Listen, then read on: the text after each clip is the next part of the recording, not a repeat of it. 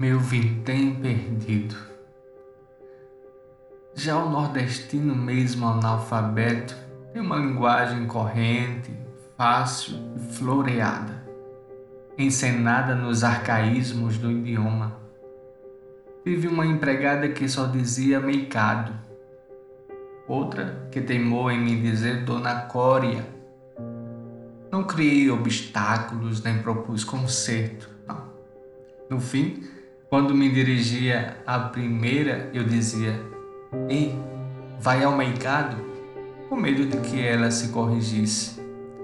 Achava aquilo tão saboroso, como saborosa me pareceu sempre a linguagem dos simples.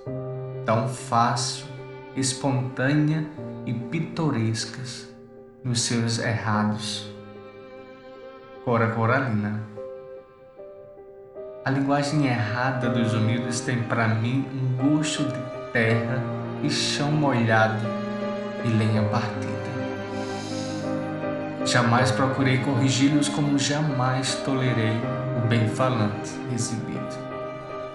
Ora, Coralina.